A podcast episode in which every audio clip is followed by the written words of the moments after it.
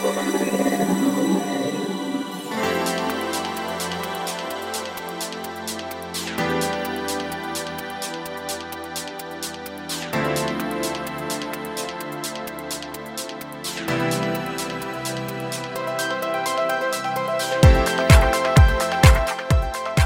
んにちは、ゆきです。菊間が第363回の時間がやってまいりました。早川さん、今週もよろしくお願いします。何ですか？すすみません。ちょっとあのね、カムカムでも。また、これこれ商商品名出してまあいいでしょう。うん、あの散々前まで出さなかったのに、い。つものようにあのすみません。チュチューイン系をチューインして本当ました。ですよ、はい。もう子供じゃないんだからはいね失礼しましたいきますよ。はい。さあということでねもうあっという間に5月も終わりそうですね。そうで先週未塾も国内旅行どこ行きたいですか？なんて話してたら、はい。そうだよね梅雨だもんねもうすぐその前いい時期だよねなんておっしゃってましたけど、はいそうなんですよ来月は梅雨で今年はどれぐらい雨が降るのか分かりませんけどそうですね。早川さんはい。雨の日どんな風に過ごします？もちろんねお仕事があるとか聞いてらっしゃる方会社に行かなきゃ学校に行かなきゃって時ははい。雨だろうと、はい。なんだろうと行きますけどお休みの日にうん。雨が降ったらどんな風に過ごすタイプですか？ああそうそう来る。そうきた。あ俺ね雨のこれねかっこつけるわけじゃないんだけど何？雨が好きでさあえー、本当、まあ何を隠そう雨男だしね。まあ私それはいいんもだけど。だ 雨はでもほら普通ちょっとさ鬱陶しいっていうところがあるじゃないですか、あまりじゃそういうイメージはないんですね。結局雨の時に何するかだよね。その雨の時にあのやりたくないこととかなんかしんどいことをしかも外に出てやるとかしんどいけど俺やっぱりほら本読むのとか好きだから、ええ。雨の日にこうなんだろうな好きな音楽を聴きながらね。雨のあの音が好きなの。わかるわかる。聞きながら、えーちょっと本読んだりとかそういうのが好きみたいな、まあ、風情があるってちょっと和だけどさ、なんかそういうこう浸れるというか、うんうんうん言わんとすることはわかります、うん。だから外に出ない雨の日って案外悪くないそうそうさすがうまくまとめた。その外に出ない雨の日は 雨の日は外に出ないというよりも外に出ない雨の日がいいのよ。そうなんですよね、これが外に出なきゃいけない雨の日はちょっと鬱陶しいな傘とか思っちゃうけどね。ということでまだ気候はいい頃だと思いますけどね。はい。6月そろそろ梅雨がやってくるななんていう感じのオープニングでございました。皆さん引き続き本編もお楽しみください。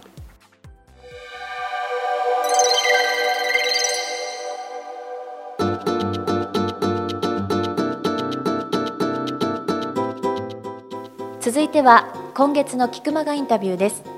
今月はクリエイティブディレクターの黒澤明さんをお迎えしてお送りしてきましたけれども、はい。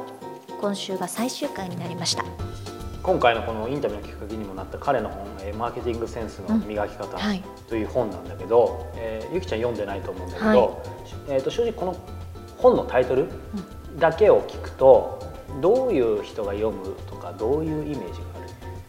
本当にそのまんまですけど、うんやっぱりその分野マーケの分野に精通している人とかこれから新社会人になってマーケティング分野に配属された方とかが読むんじゃダメ？いいねこう期待通りの答えだそしてゆきちゃんが読んででもいいのよ。ゆきちゃんが読んでないからこそ、うんこれ聞いてる方になんだろう、えーそのまま伝えたいんだけど、はいえー、と本編でも言ってるんだけど、えー、と俺個人的に思ったのはほら俺も別にマーケティング担当者じゃないしさそうですね、まあビジネスやってるからこう稼ぐ部分はあるかもしれないけど今完全にこ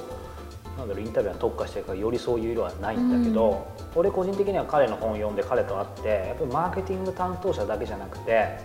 極端に全ての人に、えーいいかなと思ってる。でそれはなぜかというと、はい。ほら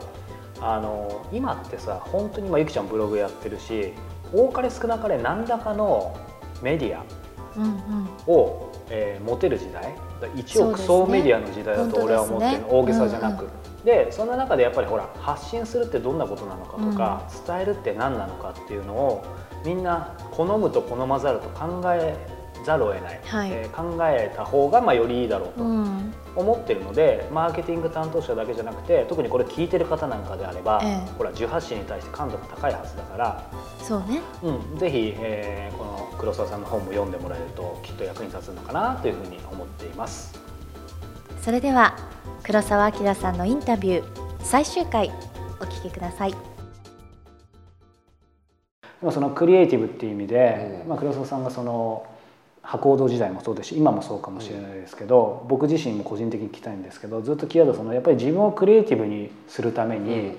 うん。今苦しんできた部分だったり、その工夫してきたことっていっぱいあると思うんですよ。例えば僕だったらまあそれもある方からインタビューで教えてもらったんですけど自分をクリエイティブにするためには環境そのものをまずクリエイティブに集中できる環境にしなさい、うん。一時的に売り上げが落ちてもみたいなことに。そういうこともあると思います。どんなことでもいいんですけど、黒沢さんがずっとやってきたことでもいいんですけど何かありますか？そうねあの苦労したことの方が多いかもしれないんだけど、クリエイティブって常にこう競争が激しい、うん。例えばあるオリエンテーションがありましたと、であるまああの何ですかねアイデアを出して、はい。広告にしていくっていう時に、オリエンテーション自体は例えば早川さんが僕と同じねはい。コピーライターだとすると、全く同じオリエンテーションを聞いて、うん。でプレゼンテーションする日も同じだし、うん。ね、同じチームにいれば。だけどそう競い合わなきゃいけないじゃないですか、それなぜかっていうと、うん。採用されるアイデアは1個なんですよね。そうですね、だから100人コピーライターがいてもうん。採用されるのは1人しかうん。いないっていうねこのある種理不尽なでご500案考えても1案しか世の中に出ないっていう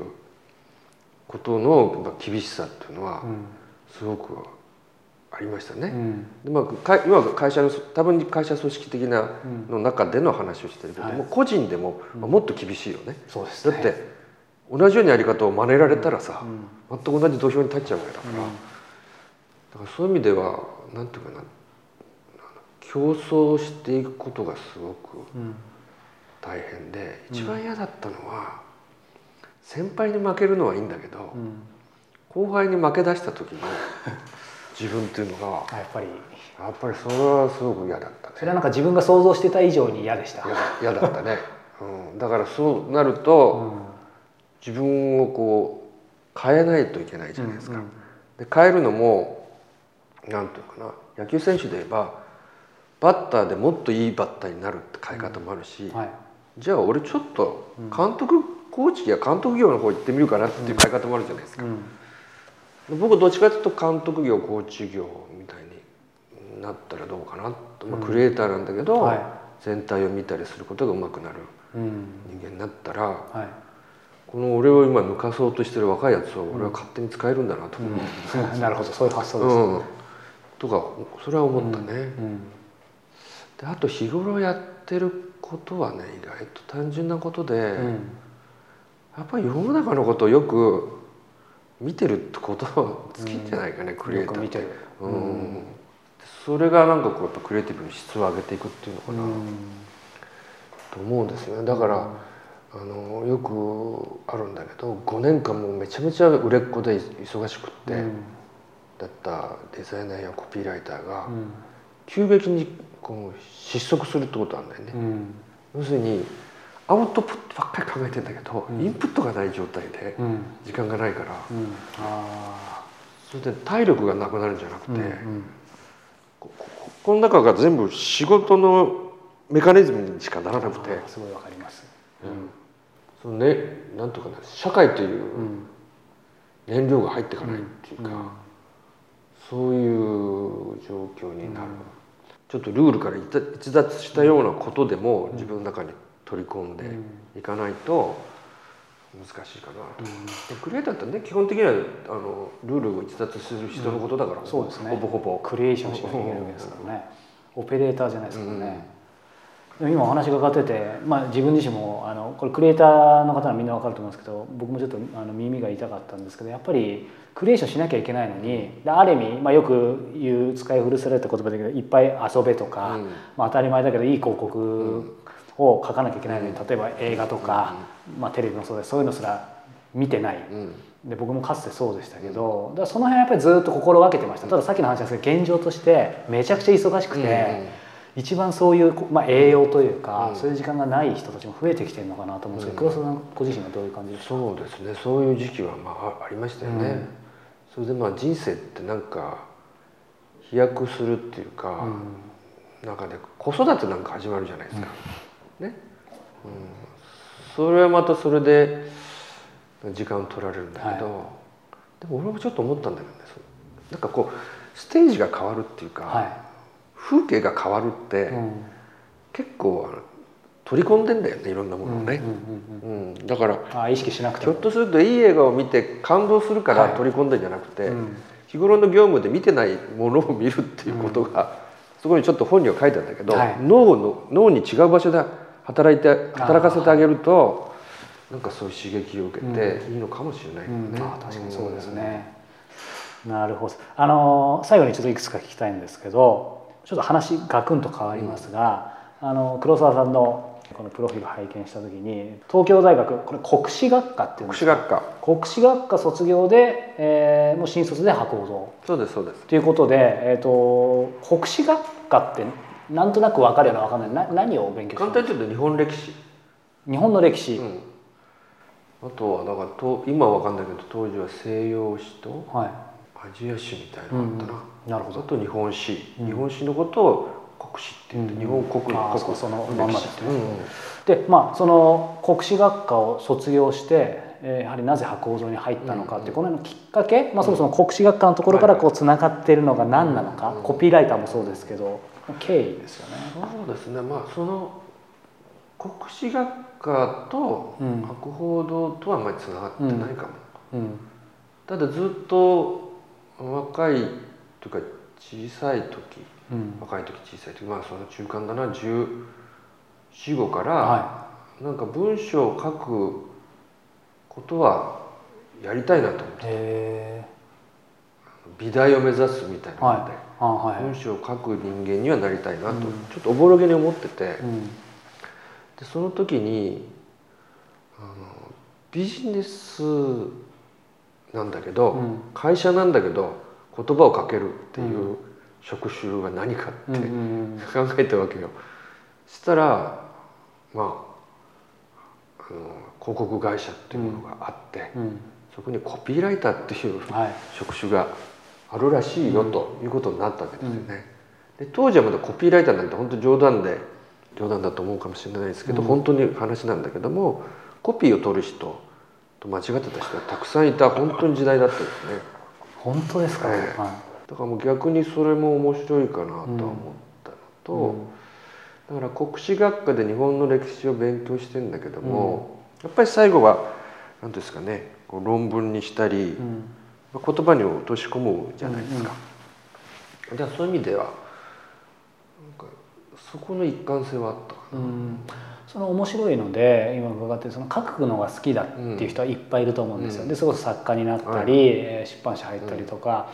でもなんか今の話聞くとそこら辺の選択肢じゃなくて広告代理店で来たってことはその書くっていうのはもう最初から短い言葉だったり、うん。ダイレクトにいわゆる広告で、えーそういう人を動かすとか、その辺にも最初からフォーカスある就職活動してたんですか？そうですね。うん、あの作家になろうとはあんまり思わなかった。うん。というかそれよりはまああれもあるんですよ。その新聞記者なんかも目指してたの。ああやっぱりそうですか、うん。やっぱり言葉とか文章とかそこで取材とか分析とかうん。あるじゃないですか、その前段階も含めてね、でそういうもので世の中を動かす対価としてなんかビジネスするっていうことが面白いかなと思って、あじゃあ絶対別に僕なんかあのそれで新聞記者になってたんであのまずいですけど長い文章書くのとか嫌いなんですけど 別にそういうわけでもなかった。絶対短いのじゃなきゃいけないってわけでもう、なんかった、それはなかったなかった。なんかビビッドにこう書くってことがなんかほら僕の頃はさ、うん。作家のイメージってさ、うん。こう書類とうん。タバコの煙の中であそうですね。もうなんかねもう苦悶しながら書いてるみたいなさ、はい。はいのが作家像だったからね。ああはなりたくねえなっていうのは、うん。それはあったね、うんうんうんうん。もうちょっとかっこよくできんじゃないかみたいな思ってたのかもしれない、そういう意味ではねその、まあ、もちろん、えー、博報堂で働いて、えー、その後にまあ季節してか分かりませんが今回このマーケティングセンスの磨き方も書いてこういう本を書くっていうのはそういう意味ではそんなに苦じゃなかった。そうですね、うん、苦じゃないけども何ですかね広告会社で言葉とかコピーを書いてると、うん、さっきもおっしゃられた短いから、うん、23時間で完結するんですよね。それは 書く時間が相当長いから、はい、変な話自分が今何書いてんだか分からなくなるっていう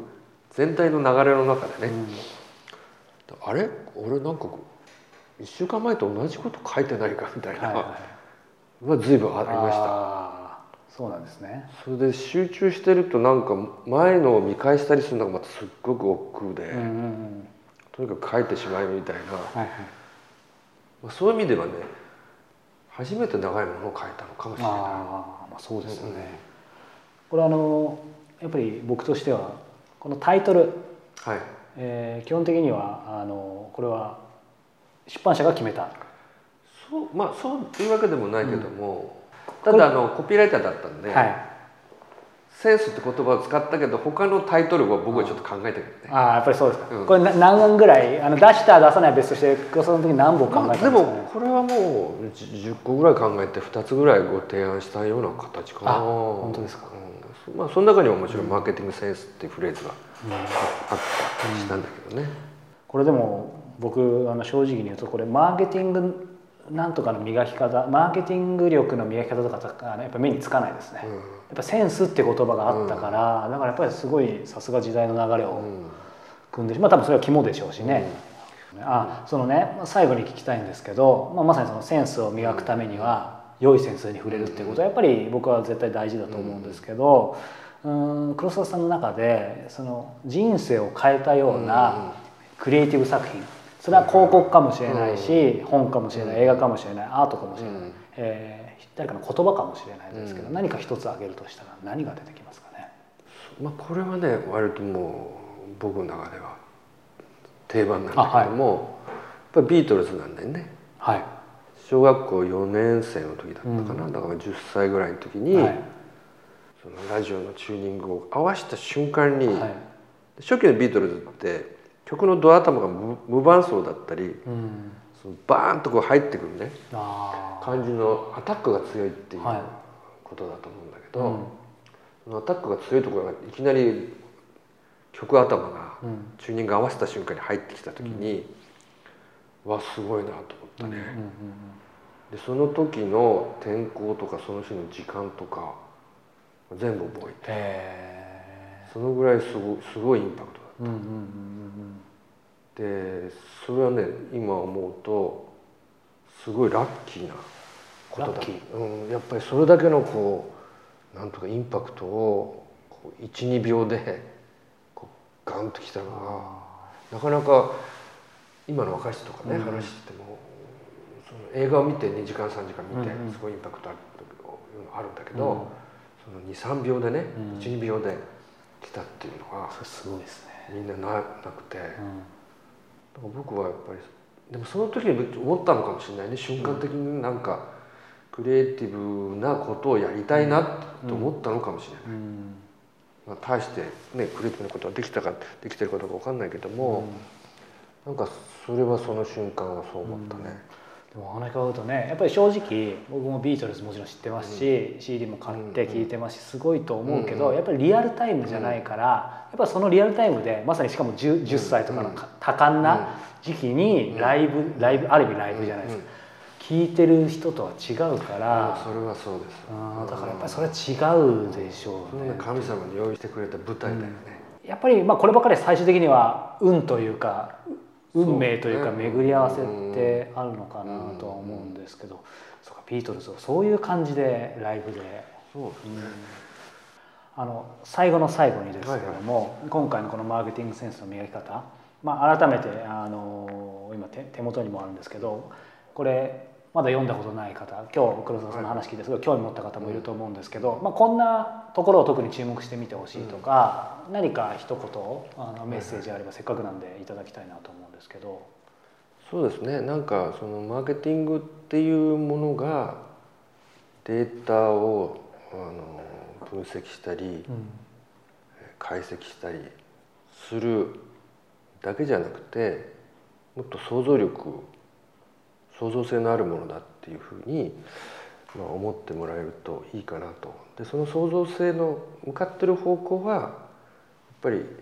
商品を売るとかねサービスの重要性を上げるかってことももちろんあるんだけど、最終目標はやっぱり社会そのものを幸せに導いていくっていう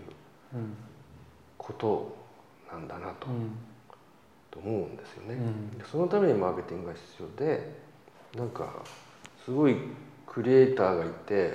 すごい例えばお弁当のね、すごいパッケージを考えるかもしれないけど、はい、でもマーケティングを知ってるとそのお弁当が本当に必要とされてるかどうかだけはまあ入り口は分かるわけですよ。はい、だからマーケティングっていうものはなんかそのクリエイティブを考えてたりする時の、うん、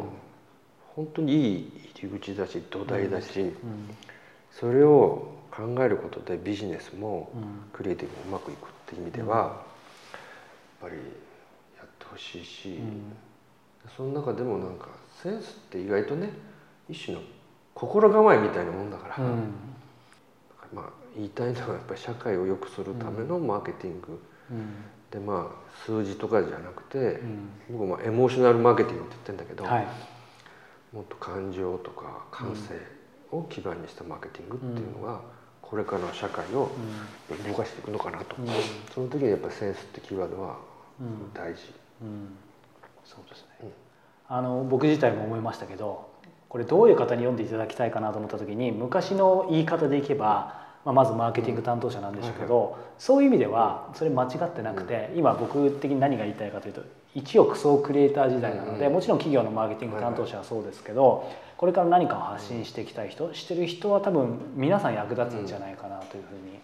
そうですね。あの多分マーケティングコーナーに置かれてる方なんで、本なんでマーケティングに携わった人とかね割とニッチなことに思われてるかもしれないんだけども実は何かを表現したいとか何か企画を出したいとかいう人にとっては実は結構広いターゲットの本なんですけどね。そこがまあちょっと何て言うのかな。ちょっと狭めて見えるっていうところがまあちょっとあるから、是非まあ広い範囲の人に。そうですね。僕あの主婦の人なんかでも、うん、いいとは思うんですよ、うん、そんなに難しいことは書いてないつもり。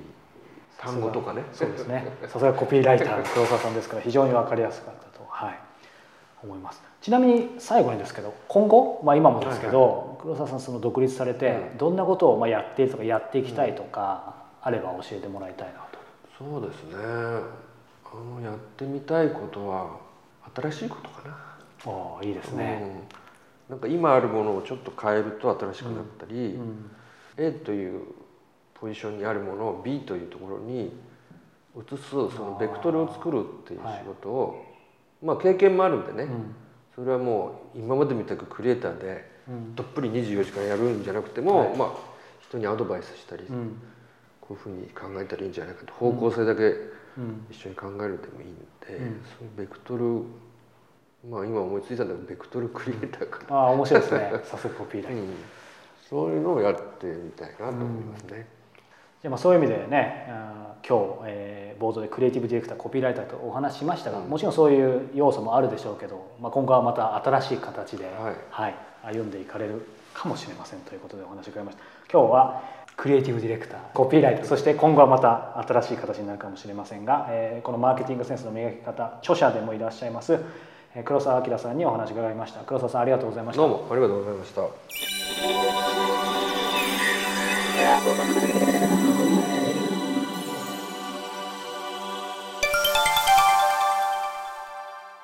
教えて早川さん。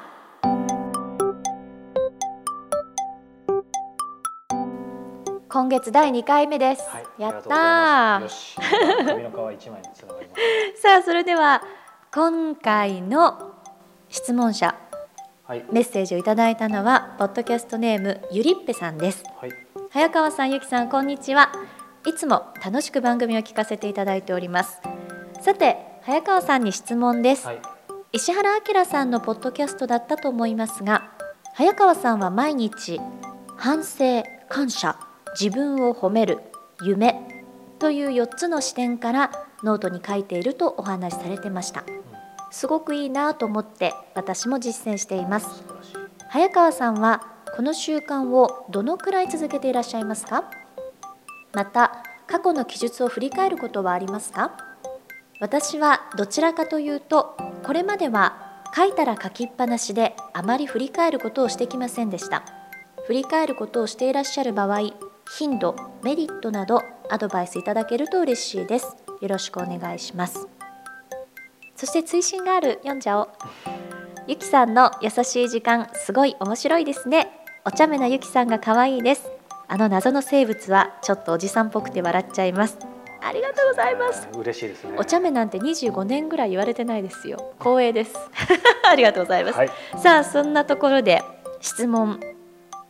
この振り返りですね。あね。うん。あのーまあ、この習慣どのくらい続けてるかっていうことですけど、まああのーそうかこれ知らない人もいると思うから、はいはい。まあ、今このゆりっぺさんが説明してくれたけど、まあ、俺ある師匠から教わって2年ぐらいこれを続けてるんだけど、あの毎日その反省すること、はい。えー感謝すること、えー自分を褒めることあと、まあ、夢だよね、はい。その4つの、えー観点から、えーまあ、日記といえば日記だよね、えーそれを毎日毎日書いている。はい。っていうことをやっていてやっぱりこの4つのバランスを取ることがすごく大事。ん。でそれを継続することが大事でまあずっとやってき面てるんだけど、うん、あのー実は、はい。まあ、彼女からもこの振り返ることありますかって要は書い書いたら書きそうですね、うん。あのあったので実は、えー俺はほとんど振り返らない、まあ、だからこのゆりっぺさんと同じ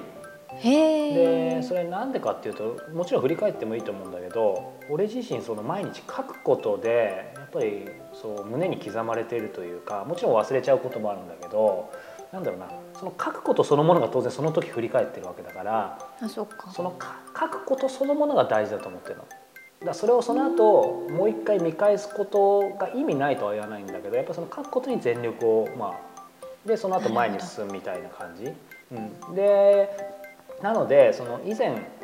あのなんだろう紹介したと思うんだけど週末にほら自分で毎週金曜日とか決めて今週の自分をまとめて振り返る時にはえーその胸に刻まれていることこの日記に書いたことを一気に書き出す。っていうことはしてる。ただ今思ったけどっていうことは俺はそのノートを振り返っていないけど要は覚えてるから大体大事なこと、うんうん。だけどそれが別にできないとか振り返った方が自分でよりこう次に生かせるんだったらそういう決められた時間決められた環境で過去に書いたものを振り返って次に生かすっていうのは全然ありだと思うよね。なるほどね。そう。だからあとはまあこの4つの観点からって何がいいかっていうと、うんうん。例えば、まあ、俺なんかそうなんだけど反省するのは得意なんだけど、まあ、その後生かしてるかっていうのはちょっとこれまた反省なんだけど 反省そのものは得意。これきっと日本人全般そうかもしれないんだけど、ますね。やっぱりまあ同じように言うと逆に自分を褒めることが苦手。そう。これ面白いと思いまでししたょ、うん。だからやっぱりそれ最初照れくさいんだ自分を褒めけどるか、うん、でどういう感じで褒めるの？今日ここが良かったってそういうまあのでいいわけ、そうだよね。あとこうなんだろうこういうことを例えば依頼されたとかさ。ああそっかそっか。そうそう。あとこういう例えばこうほらそれこそゆりっぺさんからこう質問をもらえたあらー。人の役に立てる番組ができてるのかなとか。最初は照れくさいけどさそういうことをやってもいいと思う。あー面白いですね。そうそう。だから褒める訓練にもなるっていうのはすごくいい。自信もつきそう。でそう。で人に別に見せる必要ないし。そうね。そうそう。だからあとはついつい忘れがちなのはまあほら感謝大切なのは分かってるし感謝と思ってるけどやっぱりですねそれをどれだけの人が書いてるのかって話だよね。なんかさ書くっていう時にすっごいこう嫌なことがあっても何かこう残す時ってさマイナスなことって結構書かなくなりません、ね。結構感謝することって書くとね言うよりもいいかもしそうそう。れないだから今回一番言いたいのはめぐちゃん言ってくれたように図らずもだけどそのやっぱり褒めることとはい、感謝、うん。これ書くのすごく大事だなと思ってその感謝っていうところではなんだろうな日頃それこそほらお父さんお母さんだったり、うん。えーご主人奥さんだったり、うん。友達、ね。会社の仲間お客さん過去に出会った全ての人はい。それこそ、えー大げさじゃなく俺の師匠が言ってたその空気とか水とかだって当たり前じゃないわけだからそうね。そういうもの全て書いていくと本当にねやっぱり気持ちが変わるよね。でその上でそそういうこと書いてると次反省にもつながってそれなのに自分は何かひどいことしてないかとか器が小さくないかとか自分のことしか考えてないかとか。あでその反省書いてででもその一方で今日はこんなこともできたねって褒めるにつながったりとかだから全部4つつながる面白い。で次こうしたいっつって夢になって。そっかそっか。全てリンクしてるっていう。そうそうそう、まあ、そんなことをすごく偉大な、えー師匠から教わって、まあ、ずっと続けてるのでこれ無理のない範囲で皆さんもし興味持ったらチャレンジするととてもいいのかなと思います。ねあすごくでも今日はでもゆりっぺさんもやはり早川さんのそういうのを聞いて実際にやってらっしゃるんだから。らしいね。さらっとさそうたし確か石原先生の番組だったと思うけど言ったものを聞いてしかもやってるそうですよ。そうそうそう。ね感謝の欄に書いてくださいね。じゃあ今日はぜひ。はい あそうそうそれで、うん。ちょっと余談だけど最近は、まあ、個人的にはこうほら英語の練習勉強にもなるかなってことで、これをさらに英語版でやってる。偉い。そうそうそうそう。そんな早川さん自分を褒めて差し上げてくださはいい、頑張ります。頑張りますよ。ということでゆりっぺさんぜひ参考にしてください。そしていつもどうもありがとうございます。ざいます。さあそれではこのままエンディングに参りましょう。はい。この番組では本日のゆりっぺさんのように皆さんからの質問を募集しております。菊間がトップページ入っていただきまして質問フォームのバナーから早川さんへの質問そして番組への感想などどしどしどしどしとお寄せください、採用させていただいた方には Amazon のギフト券500円分をプレゼントさせていただいております。そしてコスモポリタンこちらも清水立夫さんのインタビューバルセロナでお豆腐屋さんをやってらっしゃる、はい。この清水さんのインタビューを頭から最後まで全部通して皆さんに無料で聞いていただけますのでこちらもぜひチェックしてみてください。はい。URL は www.e-cosmopolitan.com です。はい、そして傭兵早川 .com の方でも、はい。えー自分を追い込みながら追い込みながらも皆さんの役に立つ記事を、えー常時配信していますししていきますのでこちらも、えーチェックしてもらえると嬉しいなと思います。ということで今週も5月終わり。はい、次回からちょっと憂鬱な6月が。ちょっとね、なんか5月テンション高かったんですけどやっぱり雨って聞くとはあでもほらなっちゃう。6月ジュンブライドっていう言葉もねゆきさんから。予定ない人にとってはどっちでもいいよねその今のジューンブライドの部分はね、まあまあほら人生で何が起こるかわかんないです 今からはい、なんか俺感じ悪いけどここはカットでね。さあということでちょっと6月は憂鬱になりがちですけれども、はい。そんな時こそ菊間がを聞いて皆さんちょっとでもねはい。こうあったかい気持ちになっていただけあったかい気持ちというか、まあいろいろ気づいていただけれ逆にカラばッとしたいよね湿気ね。あ本当？じゃあはい。ドライな感じでいきましょうか、ちょっと収まり悪いんで来この辺にしておきます。ということで皆さん来月もぜひお聞きください。また来週